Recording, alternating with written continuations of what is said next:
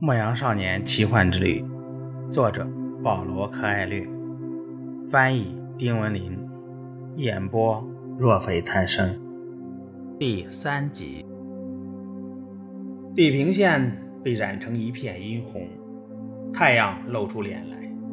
男孩回想起同父亲的谈话，心情愉快。他已经到过许多城堡，见过许多女人了。他有一群羊。一件外衣和一本书，用这本书可以换来另一本书。不过，最重要的是，他每天都在实现自己人生的最大梦想——云游四方。一旦厌倦了安达卢西亚的田野，他就可以卖掉羊群去当海员。等厌倦了海洋，他早已到过许多国家，见过许多女人，经历过许多幸福时刻了。此时。圣地亚哥望着冉冉升起的太阳，想：不知道神学院的人是如何寻找上帝的。只要有可能，他总要找一条新路走走。以前他多次路过这一带，但从未到过那座教堂。世界广袤无垠，如果他让羊群引领自己走上一段时间，肯定会发现更多有趣的事情。问题是，羊群不会察觉，他们每天都在走新路。不会发现草场在变化，四季有区别，因为他们一门心思想着喝水吃草。也许我们大家全都如此，圣地亚哥心想。我就是这样。自从认识了那个商人的女儿，我就再没想过别的女人。他看了看天空，估计午饭前会抵达塔里法，可以在那里用自己手上的书换一本更厚的书。把酒囊灌满葡萄酒，还可以刮刮胡子、理理发。他得准备好去见那个女孩。有一种想法让他觉得恐惧：另一个牧羊人会在他之前赶着更多的羊去向女孩求婚。恰恰是实现梦想的可能性，才使生活变得有趣。男孩一边思索，一边抬头看了看天，加快了脚步。他突然想起一位住在塔里法的老妇人。他会写吗，而头天夜里，他做了一个曾经做过的梦。老妇人领着男孩走进了最里面的房间，那里与客厅只隔着一道用塑料彩带制成的帘子。房间里有一张桌子，一副耶稣圣心像，还有两把椅子。老妇人坐下来，让男孩也坐下，然后她握住男孩的双手，轻声祷告起来。似乎是吉普赛人的一种祈祷词。男孩在途中遇到过许多吉普赛人，他们云游四方，但从不放牧羊群。人们说吉普赛人靠骗人为生，还说他们与魔鬼订有契约，拐骗儿童，让孩子们在他们神秘的帐篷里当奴隶。男孩小时候一直非常害怕被吉普赛人拐走。当老妇人拉着他的双手时，以前那种恐惧感又出现了。不过这里有耶稣圣心像呢，男孩想，激励使自己镇定些。他不想让自己的手发抖，不想让老妇人察觉出他很害怕。他默默地念诵了一遍主祷文。太有意思了，老妇人说的，两眼一直盯着男孩的手，接着沉默了。男孩十分紧张，双手不由自主颤抖起来。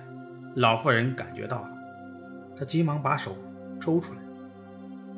我不是来这里看手相的，她说，开始对走进这所房子感到后悔。有那么一会儿，她想付了钱马上走人，哪怕一无所获呢。可她太在乎那个梦了，那个梦她做了两遍。你是来这儿解梦的，老妇人说。梦是上帝的语言。如果上帝用的是尘世间的语言，我就能解你的梦；但是如果上帝用的是魂灵的语言，那就只有你自己能理解了。但不管哪种情况，我都要收咨询费。男孩心想，是一个圈套。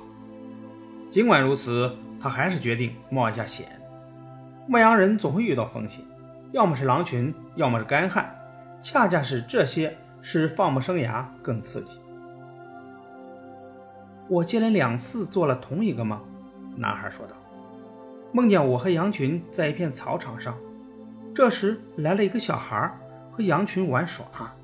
我不喜欢别人逗我的羊，他们害怕生人。但是小孩子往往能和羊混在一起，而不让羊受到惊吓。我不知道是什么原因，羊怎么会识别人类的年龄？”接着说你的梦，老妇人说：“我的炉子上还做着锅呢。”再说了，你只有那么点钱，不能把我的时间都占了。那小孩跟羊又玩耍了一阵子，男孩继续说道，表情有些不自然。突然间，他抓着我的手，带着我去了埃及金字塔。男孩停顿了一下，想看看老妇人是否知道埃及金字塔。然而，老妇人沉默不语。埃及金字塔。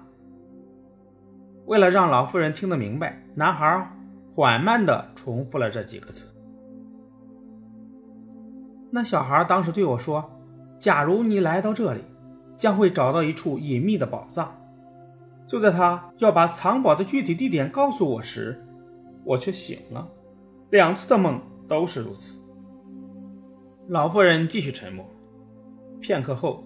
他重新抓起男孩的手，仔细查看起来。目前我不收你任何费用，老妇人开口道。但是，如果你找到了那些财宝，我想要其中的十分之一。男孩笑了，他很开心。仅仅由于那个梦涉及财宝，他眼下就不必破费了。老妇人大概是个吉普赛人，吉普赛人都很愚蠢。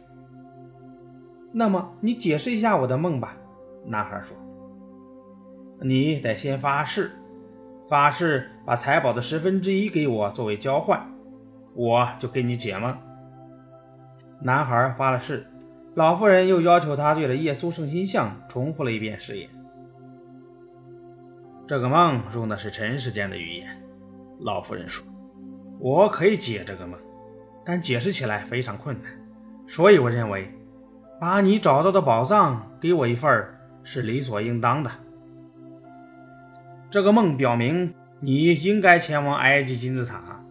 我从未听说过金字塔，不过既然有个小孩让你见到了它，那金字塔就一定存在。你将在那里找到宝藏，变成富翁。男孩感到有点意外，然后又很气愤。要是为这样一个解释，他根本没必要来找这老妇人。好歹最后他想起来，自己并未付任何费用。我没必要浪费时间来听这样的解释，他说。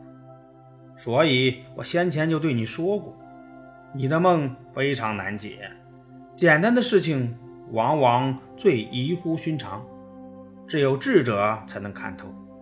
我不是智者，所以。必须有其他的能耐，比如看手相。那么，那么我怎样才能到埃及呢？